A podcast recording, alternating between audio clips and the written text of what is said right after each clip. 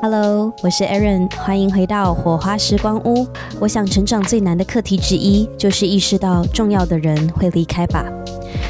每一个人在我们生命中都有他的季节，有些人待得特别长，有些人待得特别短，但这都不会改变他们曾经存在过的意义。我们会带着这份勇气还有力量去遇见更多新的人。更好的自己。今天分享的内容有一点敏感，录制完以后，我也对内容不是到太满意，甚至不太想要剪接。但是这都不能改变，嗯，这是如实存在过而且真实的对话。它来自我跟我的前任 Vic 在变回朋友之后的 Q&A，希望可以分享给也经历分手、失恋、离别的一些朋友一点陪伴。那希望你们会喜欢接下来的内容。那我们今天就欢迎到，嗯，今之前常常出现在我社群媒体上，但是呢，因为这段关系过去之后呢，我们就不没有太多的日常生活交集的前任男友。那今天主要想要关注的重点是关于他这个直男性格的人去讨论，或者是我去问他一些关于分手的想法啊、议题啊等等。我们欢迎 Vic 彭一鸣。嗨，好，欢迎。那个那个正在收听的各位朋友，大家好。你现你现在会很紧张吗？会不会觉得聊这些东西很奇怪？哦，不会紧张啊，嗯，只是比较好奇谁会有有兴趣听而已，这样子。嗯，毕竟我的受众跟你差异很大，所以你不用好奇这个东西。嗯、那你可以告诉我，你觉得我们分手后关系怎么样？然后你觉得，嗯，跟你当时想象的一不一样吗？分手后的关系哦，当然初期一定会有一段阵痛期啊。但是以现在来看的话，其实我们现在关系比当时呃还在一起的后半段来说，嗯、我觉得还还比较稳定一些吧。就是比较不会有那么多起起伏伏。嗯哦，起起伏伏，你觉得吗？是啊。啊，还还不错啦。觉得分手后关系应该是简介为说，你你觉得情侣分手之后还能当朋友吗？这个要看状况哎，我觉得因为我们的关系并不是说有谁对不起谁，谁欺骗了谁，或者是对，就比较没有那么多恨意啦。分手，我觉得比较像是因为我们两个人都有都有都一样有。就是可能在这段感情之中有有蛮多摩擦或者是不适合的点，但这个这个东西我们两个其实是有共识的，只是我们没有把这个东西摊出来讲，所以嗯，当然我们分手的时候当然有聊开啦，但是就是因为有聊开，所以我觉得我们可以维持是友好的关系，然后可以持续的保持联络，当然不用那么的密切密集，但是。就是保持朋友关系，我觉得没有什么不行。其实我自己是觉得，我能够做到当朋友，其实应该要从我有了新的对象之后，我觉得那个心态才是真的有调整过来的。本来我们刚分手的时候，我也是觉得是可以尝试看看当朋友，但那时候尽管我心理上做好了要分手的准备，但是实际上我会蛮。嗯，蛮觉得时间点太近了。就你说哦，突然这一天之后，你们的互动就要像朋友，完全不知道要怎么做到。嗯，所以我觉得一开始是比较难，而且心态上觉得很奇怪吧。嗯，对。但是也会考虑到另外一半的想法啦，他可能能不能接受啊？然后他怎么看待之类的？我我有问他，然后他就说真的不会想见到你这样。嗯。嗯，OK OK，就这个每个人的想法本来就不太一样了。尤其是像，就是关于前任这种东西，就像我们两个在交往的时候，你非常介意我提到的前任的，不管任何原因提到，嗯，对，也好，对你其实多多少少都会有一点介意，但我从来不会介意，就是包括我的呃前任、前前任，只要有人提到前任，其实我自己是没有任何感觉的。因为对我而言，那些东西就是不管他讲不讲，他说不出说出口，那些事情是已经发生。那如果他跟你说，他如果跟你说，他的前任对他来说是世界上最重要的人呢？嗯，那我也觉得无所谓。那他也只是在陈述事实而已啊。那如果你不能接受，那当然就是，那你可能要考虑换一个对象。但如果他讲出这句话，他只是在陈述事实，而你也觉得 OK，你也能接受，毕竟他就是他跟他前任共同经历过的，可能某些事情是你没有办法体会，或者是说你没有经历过的东西。对，对我的，我站在我的视角而言，我真的不介意对方的过去有什么样的历史。对啊，所以我很 OK 去聊，或者是说跟对方的前任见面这种事情，我完全不会介意。我觉得没有人会不想聊前任的话题啦，因为毕竟那是一个借镜嘛，去了解说他过去感情遇到的问题，他是怎么处理的，然后他的感情观这些东西。他现在跟你说这一套未必是真的，你从他过去的经验看，可能还更准。所以我觉得聊前任的话题是，如果你在一个够安全的关系中，是可以去做的事情。嗯，那无论你能不能接受，至少你会知道更多的他，更早知道，就只是早晚问题。对。好，那接下来我想要问看看你，你觉得你在这一段感情之后，你的感情观是有差异的吗？我先简介一下，就是我们两个是呃有一些年纪差跟身份差的情侣，就是我还算是学生身份，只是兼职有一些工作，然后他是全职的教练，那我们的年纪也有蛮算是有差距啦，大概六到七岁吧。然后主要是身份的差异蛮大的，那我们的兴趣是一样，但我们的性格差异比较大。我们交往了大概快三两年又七个月八个月之类的，对，算是算是一段算是久的感情，对。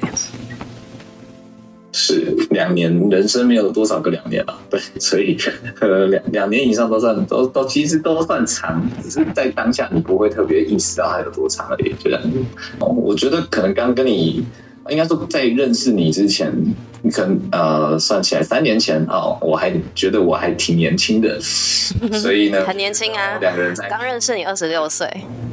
你二十六岁，二十六岁的时候，那个时候就觉得说，哦，两个人在一起其实就是度过一段美好的岁月，觉得只要在一起的时候有块开心的回忆就好了，也不用太管太多，说哦未来能不能走长久，或者是怎么样的，对，不用不太去顾忌后果。呃，但刚跟你们分开的时候，那这个想法有稍微的改变。就会觉得说，哦，过去经历的每一段感情，其实都过程中当然都快乐啦，但是你觉得浪费时间？分手的原因基本上也没有谁对不起谁，但是就是这样子所谓的不了了之。后来就想说，哎，但是一直反复的经历这种啊，在一起交往、认识，然后热恋期，然后稳定期，然后这个倦怠期，或者是不适合，然后最后分手。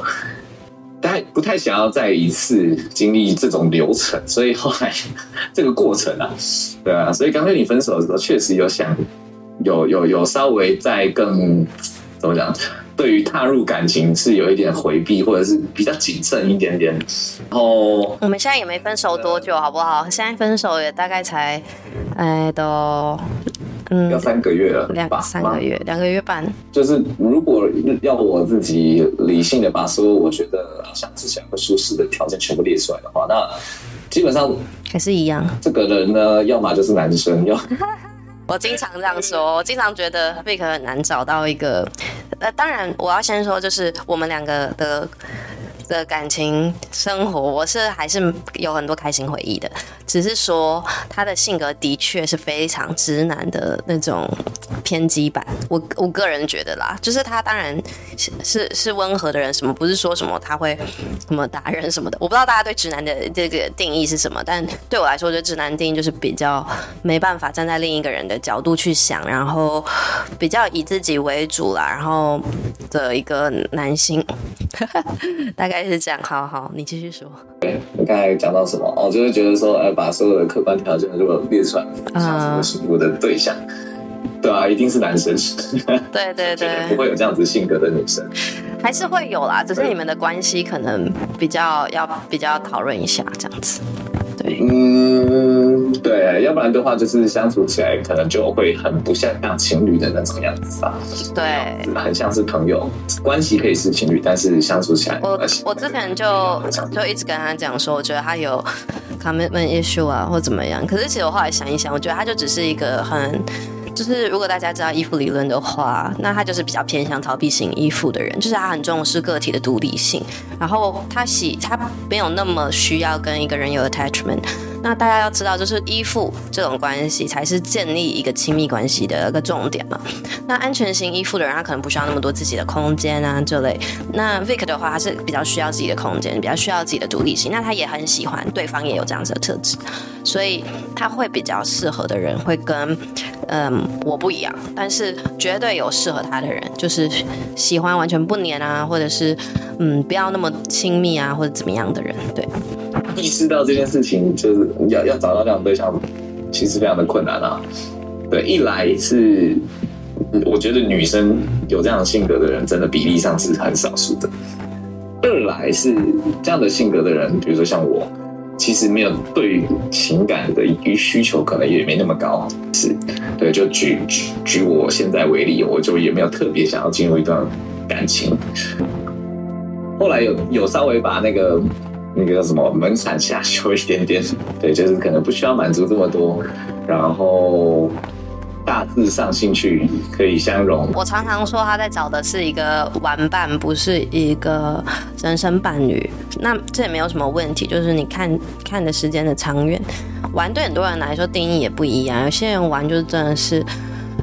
嗯，可能大家世俗觉得的玩，那 Vic 的玩可能就是游戏人生的玩了。那就要找到一个跟他一样，对于人生比较嗯比较活在当下，然后比较呃也不是说其他人不活在当下，是说就是比较不去规划一些大人问题的人这样子。嗯嗯，是吧？我觉得可能以现在我的人人生阶段来说，我觉得。体验，对，趁我还有体能、体力的时候，多去体验一些自己没有体验过的事物。嗯，对我现在来讲，我觉得蛮重要的啊。所以，如果有一个人的现阶段的目标跟我一致，那当然是可以，对，当然是可以尝试这样子相处下去。但未来就不知道，对，因为毕毕竟就是不变的事情，就是每个人都会变这样子。记得我们之前就有讲过说。嗯、嗯，就是因为他刚分手之后，我们有聊到，他就说，哦，他也觉得，哎，感情的终点到底要是什么？到如果不是婚姻，然后不是一个明确的东西要是什么？那当然，现在已经 看开，他觉得他就是忠于自己嘛。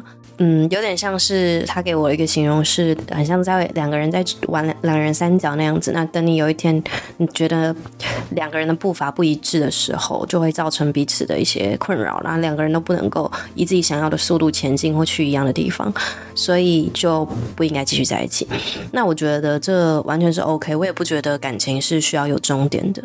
这个话题，我觉得它是一个分手之后会反复去想说，哦，那我好像对啊，那我那浪费了这么多时间在跟这一个人培养感情，在跟这一个人创造回忆，不见得所有的东西都是你自己所喜欢的嘛，一定有很多部分是因为他，是因为他喜欢，是因为你想要让这一段感情更紧密、更好，你去做的努努力，你不会那么单纯，只是为了说，因为我喜欢，我找个人陪，我找个工具人，他能帮我做这些事。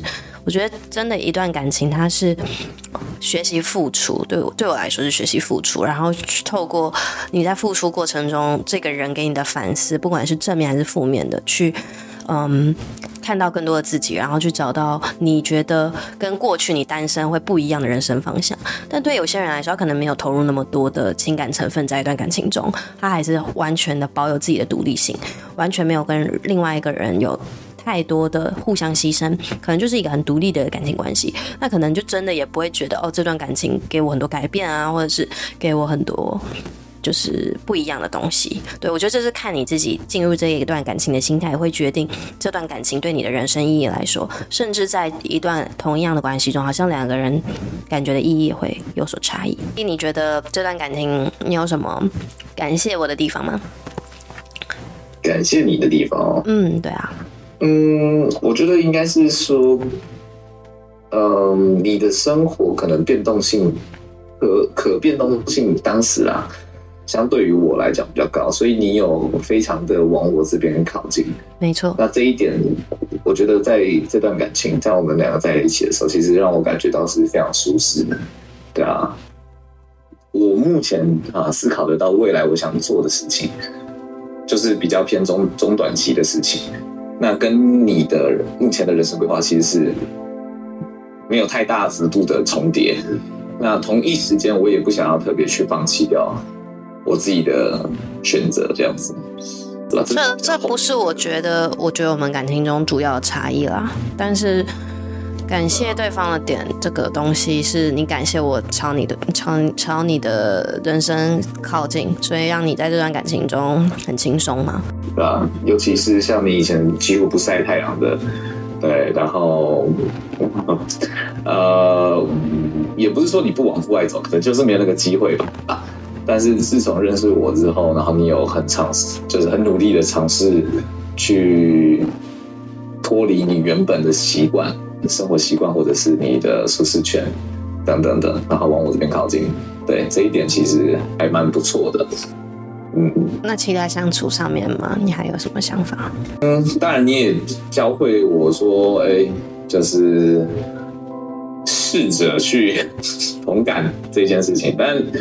不知道，可能就我们真的大脑构造不一样，所以这件事情我一直没有办法真的理解你到底在想什么。很像是，嗯，大家觉得仪式感重要，或者是觉得口头的肯定重要，这些的都是非常普遍的啦。其实，对吧？不，我不觉得我自己是多特别，或者是要求多多的女生。但是你的另外一半，他如果没有能力给你这些的时候，要。怎么沟通，然后要到哪一个时间点发现这件事是一个 deal breaker？我觉得其实是蛮难的。至少对我来说，我在感情后半段，我自己是放弃我对于亲密关系的需求。就我会觉得说，没关系，如果你习惯的爱人方式是这样，我就习惯你的爱人方式。但你说我很快乐吗？其实有一块一直觉得没有被看见，或者是会有一块觉得。他不理解我，或者会觉得很孤独啦，就这些东西是真的。嗯嗯，因为刚好我我跟你性格最大的差异就是我完全不看重仪式感，我连我自己的生日都不想过的那种人。感对我来说是就是要有感感谢跟敏感度，对于另外一个人的付出会。意识到啊，然后会想要去回报啊，然后会想要有对等的感觉，让他知道他要看到，或者是对于另外一个人的改变啊，另外一个人的存在是有一定敏感度，这对我来说算是一种仪式感，因为你对于生活中的事物去就是有留意啊，然后哎特别去让生活有一个氛围，让你觉得哎你的生活品质是好的，这对我来说是仪式感的部分。对，所以可他。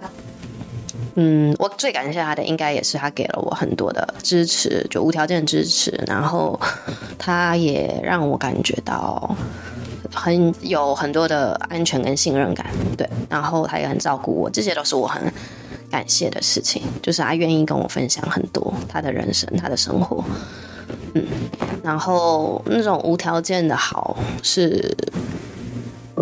对，是我很感谢的。就我觉得他让我的心态也开放很多，像是你们可以听得到，他是比较低敏感嘛，但他的 对于感情的心态啊、性的心态啊，或者是任何一种我们常常聊很多事，就是话题嘛，都会觉得说，啊、呃，他是一个真的心态很开放，然后让我觉得有一部分的自己有一种很解脱的感觉，因为跟我过去舒适圈的人的心态差异很大，没有很固定的价值观，然后我很喜欢那种价值观冲击的感觉。感觉就是这些东西，其实你可能会说，嗯，好像听起来没什么。可是对我来说，我觉得它让我至少更会爱一个人，对。然后也给了我一个机会去真的尝试，尽我所能的去为一段关系关系付出。尽管两个人没有那么合适，但是还是尝试去创造美好的回忆啊，然后等等。就这个东西蛮特别的，而且他也是我第一个付出特别多的对象，这样子，嗯。好，好，这一点我也，我也，我也，我也很感谢你啊。对，嗯，来就是分手的方式的话，你会不会觉得，就是分手会有更好的方式？就我们那时候刚分手的时候，我比较常跟你讲的是这个事，就是分手方法不好。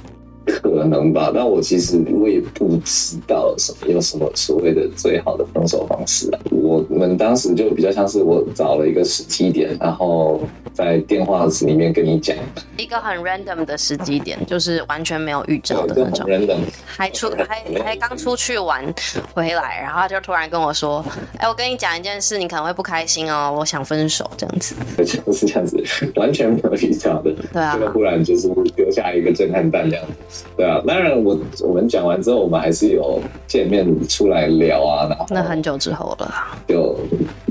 也很久之后吗？两个礼拜，嗯，大概是。是，我觉得你可以说，你觉得如果再一次，你还是会用一样的方式分手吗？你会不会选择在早一点的时候开始沟通？你觉得感情要改改善的地方，或你不喜欢的地方，还是你要？因为他是那种完全没预兆，就是可能你前一个礼拜问他说：“哎，你你觉得感情里面有什么喜欢或不喜欢、你想调整的地方吗？或什么？”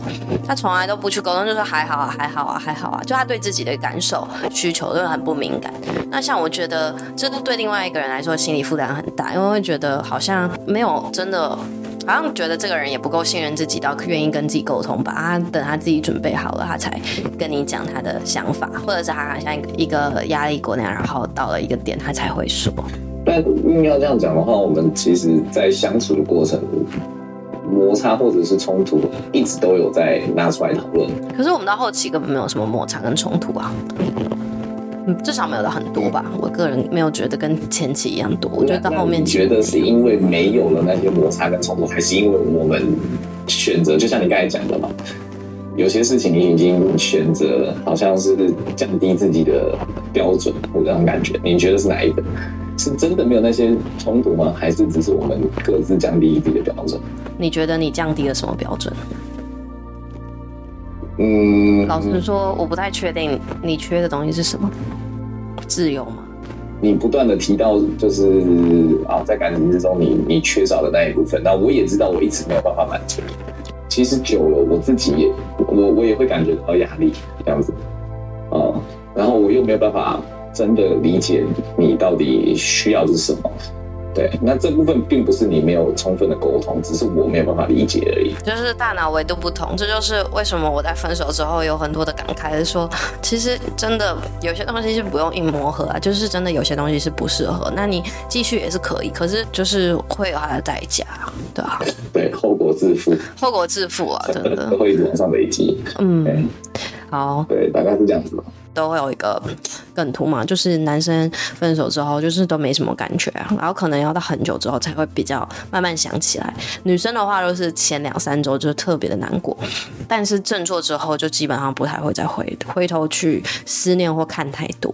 当然这个东西很不准，因为它就是一个梗图嘛。但是有一些人可能他们就完全不是这样，但是我只是想了解说直男后分手的想法。像我常看常见的就是直男分手之后就突然觉得。自己回到交友市场嘛，就觉得自己非常的有自信，然后非常的那个那个反差，你会看得到那个反差，那个 那个又重新好像嗯花很多钱在自己身上的外表啊，或者是外在条件上面的那个差异，会跟交往的时期差异很大，对啊。你说分手后难过，因为其实就像你讲的啊，然后我们在很从中后期就已经意识到彼此的差异。那我又是同时又是比较低敏感，然后我们又是远距离，在我自己思考过后，然后跟你提分手。当然前期大概可能我会说前面三个礼拜一个月，我自己是有需要调试的那一段期间啊。那你怎么调？但是调试的那段期间，我是把自己就是嗯，有点算是弄得很忙。啊，现在所做的一切都是那个时候安排的。他把他一整年的人生搞得非常的忙碌，简直像是一个旅那个导游一样的忙碌，经常要出国这样子。对对对对，反正就是哦，就是有一大堆事情去让我去做去分析，然后所以让我可以不用去想到就是我要我们分手这件事情。所以你要说我分手之后是否真的很难过？当然难过，但是。因为有太多事情，而且都是一些呃比较大的项目，就不是那种哦，我我现在开始每天要要写日记这种这种鬼事，不是，我是我是要出国，要去考证照，要去学新的运动等等的要去。但我不懂哎，在感情中你也可以做这些啊。对啊对啊对啊，但是没有动力，不可能啊，不是不可能。啊，uh, 你觉得要以另外一个人为主？这些事情会需要把所你的所有时间塞满，就是我想做的事情太多了，uh, 这样子，就可以一周七天，然后我可以完全没有任何空档去练习自己，或者是去尝试去做这些事情，这样子。嗯，对啊。远距离就是很麻烦啊，就是有很多没有意义的相处。对，应该是说是我们的距离其实虽然是没有太远啦，但是这其实见面时间成本或金钱成本还是偏高，对吧？那在这一点上面，其实我们怎么讲，太晚，可能太晚找到那个平衡点吧。对，我觉得是太晚找到平衡点，把我们两个人都搞得很累。真的就会有很多觉得啊受不了，然后沉默成本很高那种感觉。下一个话题的话就是，嗯，在感情中啊，你会不会觉得，嗯，不敢分手的点就是？是来自说不会再找到更好的对象，或者是更适合的对象之类的，就尤其在一起到后期了。嗯，我我对于这个的疑虑其实比较小，因为其实我我交往的条件可能没有设那么高，对，所以对我来讲，只要符合一个标准，我就能接受了。所以我并没有把条件设很高，所以我并不会特别去想说。我是说跟我之间，跟我之间的关系，在结束前，你觉得你自己有什么样子的？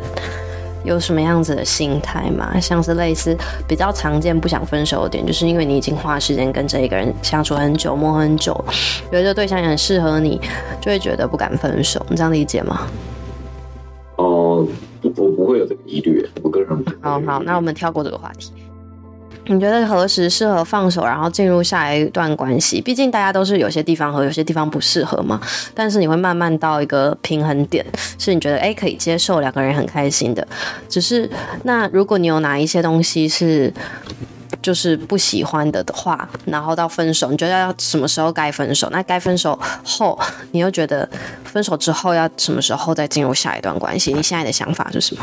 什么时候适合进入下一段关系啊？我觉得任何时候都适合啊。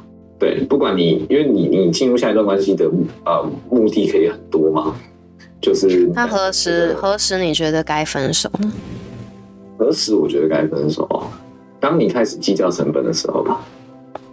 嗯，因为就像两个都有个共识，就是当然可能各自解读不太一样，但是爱就是那个无条件的付出嘛。嗯，你觉得远距离跟年纪差，你有什么样子的新的建议吗？远距离啊，远距离第一个一定要先讨论好见面频率这个东西，不然会把两个人都搞很累啊。对，当然是这个哎，远距离的这个这个问题。那年纪差，我觉得年纪差可能还好，我觉得比较像是身份差。对啊，就是因为你那个时候年纪还小，还是学生，才有可能有这样子，就才有可能做那样子的决定。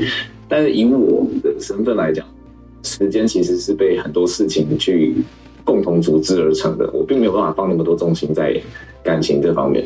我并我并不觉得，我并不觉得我的事情有比你少，就是了，只是说你的事情的很固定，因为毕竟是一个专职工作，就是各各自决定啊，就是各的抉择。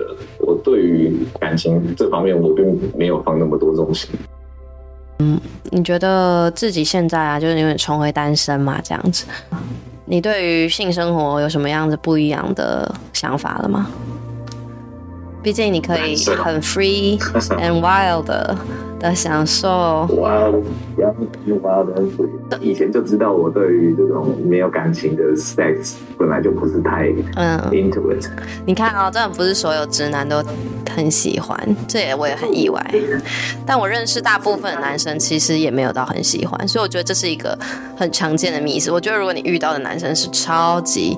只需要性的那一种，就真的也是少数的哎。反正这件事情我大学就知道了，然后只是这段时间单身嘛，所以就有有尝试了一下，那当然也没有太 into it，所以大概呃，可能在所谓的你讲的就是交友市场这个打打打滚了可能两个月，但我现在就是完全 cut out，就是 已经就是没有在向外 reach out 或者是使用交友软体之类的就没有了。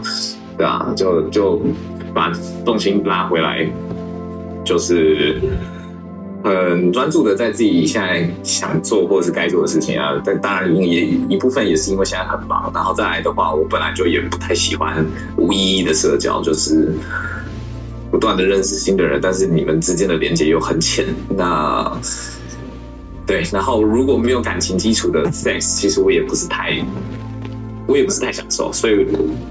我相信就，就就后来，嗯嗯，对啊，所以后来我就没有，就就呃，对，其实现在是很怎么讲，很很很洁身自爱。所以我觉得这也是一个常见的迷思吧，就是好像很多人单身就一定会找炮友，尤其是男生会很想。但我觉得很多男生其实也有可能是单纯想交友，不见得都是真的想要找炮友。嗯，而且有可能男女的身份也会对调，所以这真的是很因人而异的事。希望大家不要再抱有一个成见去看待你交友软体上遇到的男生了。有可能他们真的只是想跟你相处、更认识你，未必有要进入关系，但也未必有要利用你的身体或什么的。觉得就是太多大众媒体也会过度渲染部分的事情。其实交友软体真的是可以拿来当当交友用的。最大的体悟就是，如果一个关系它没办法再带给你他当时带给你的力量，那还是没办法再给你那种无条件的爱，你也没办法再给他无条件的爱的时候，可能就是两个人没有那么适合的时候了。但是对方给你过的勇气啊，或者是任何的回忆，其实都一直会是成为你这个人的一部分，也不太可能会离开。所以在面对这种失去的时候，尽管还是会有很多难过啊等等，但是。那些东西，重要的、美好东西都会一直在。那在进入下一段关系的时候，我觉得思考自己是不是情感上面足够能够给这一个人够多的支持陪伴是很重要的。然后思考自己能给这段关系什么，然后这段关系能给你现在的人生什么，都是很重要的议题。那你进入关系的时候呢，你也才会感觉你足够对他负责，他也足够能够被你好好的爱着。觉得有时候会觉得那个。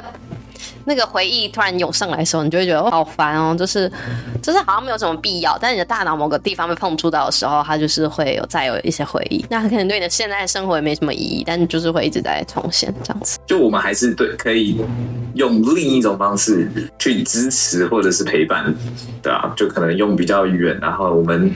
呃，硬要讲的话，也不是说完全的，也不是说讨厌对方，也不是完全对对方没感觉，就只是在情感上面，我们没有办法是用那种关系，用用情侣或者是用伴侣的关系继续维持在一起。对，对啊，那我们可以久久久久，比如说一年两年，对，很久没关系，但是我们其实还是可以保持联络，对啊，然后偶尔 update 一下对方的近况啊之类的。我觉得像这样子的关系还蛮。我觉得还蛮健康的啦，然后我也觉得蛮快乐的。对啊，就是他第一个没有，好啦，我也不是封锁我的，算是啦，算是，对，或者是有至其实至少愿意继续保持友好联系的。其实我自己是蛮愿意，只是那个心态上调试蛮困难，因为我觉得感情结束后，这种会觉得啊，其实一切的东西都突然没有，你花了好多的钱啊，然后。共用了很多的东西，然后还有你们的社交圈、你们的生活啊，现在全部突然断掉，真的是蛮需要调试，不是一个一刹那就是你的心态调整而已，就是还有很多现实层面的东西，所以它对于生活的影响真的蛮大的。那我也会觉得，如果大家要分手的话，尽量呢早一点就有一些预兆，会让另外一个人比较好做准备，这样子。嗯，然后至于到底要不要当面提，我觉得不一定啊，对啊。对啊，那也对啊，那然后如果真的有想要跟前任保保持友好关系，记得跟自己的现任有充分的沟通。好，对，不要再笑了，我就只是，我只是觉得，我是真的觉得就是很难去，很难去掌握啦，很难去掌握自己到底能够做到怎么样，然后不会伤害别人之类的。嗯，是啊，是啊。但这又是一个新的课题，可以去慢慢体会。说这就是这个分手的经历，我我主要会想要去分享的原因，也是因为你跟我的个性差异很大，然后呢是一个真的跟我差很多的人，所以你的思考方式，其实有一些人可能会也会觉得嗯不太能理解或什么的。只是，就是跟你们说，世界上有百百种的人，然后你还是有可能爱上跟你差异很大的人，不管原因是什么。但是呢，嗯，但是呢，本来就对，就是不理性的，没错。而且，当你爱一个人的时候，就是怎么样都会受伤。对，爱一个人就是把，就是让对方有伤害你的权利啊。对，大概是这样。对，所以就是相信自己，不管怎么样，也有这个能力从这个伤害中复原，然后更强壮。我觉得这样是非常的健康的。也是看到你开心，看到你幸福，我其实内心也是蛮快乐的，真的。我也是啊，我也是啊。然后就是低敏感到这种程度，就是你毕竟我们曾经是恋人，我还是真心的希望你好。嗯，只是这个好不是就是我没办法提供给你，但看得到看到你有得到这些你你需要的东西，其实我我内心也是真的是快乐，替你开心。我觉得很荒谬哎，因为其实我觉得在我认识的一些粉丝朋友里面，其实喜欢我们这一对这一段感情的分享的人很多，因为我们都只分享有趣的东西啦。但是实际上相处的细节啊或什么的。可能有很多东西是很难，你会想要去跟人家分享的。他不是说他负面，只是说他太过琐碎跟真实了。那当今天分手之后，很多人就觉得很突然啊，或者是好像无法想象啊，或者是觉得好像可以归结一个点啊，因为是远距离嘛之类的。那这样解释其实也比较轻松，但往往分手原因就很多，然后也有很多累积的部分。我只会说，分手真的是一个对我我我的人生影响很大的事情，但同时间也是给给我。很多成长的东西，所以我还是很感谢，就是分手是发生在他该发生的时机点。无论我觉得他是多难去度过的一件事情，我还是觉得我比我想象的复原的好。然后我相信，如果你也正在经历类似的事情，你也会复原的比你想象的好很多，而且会更快乐。对，嗯。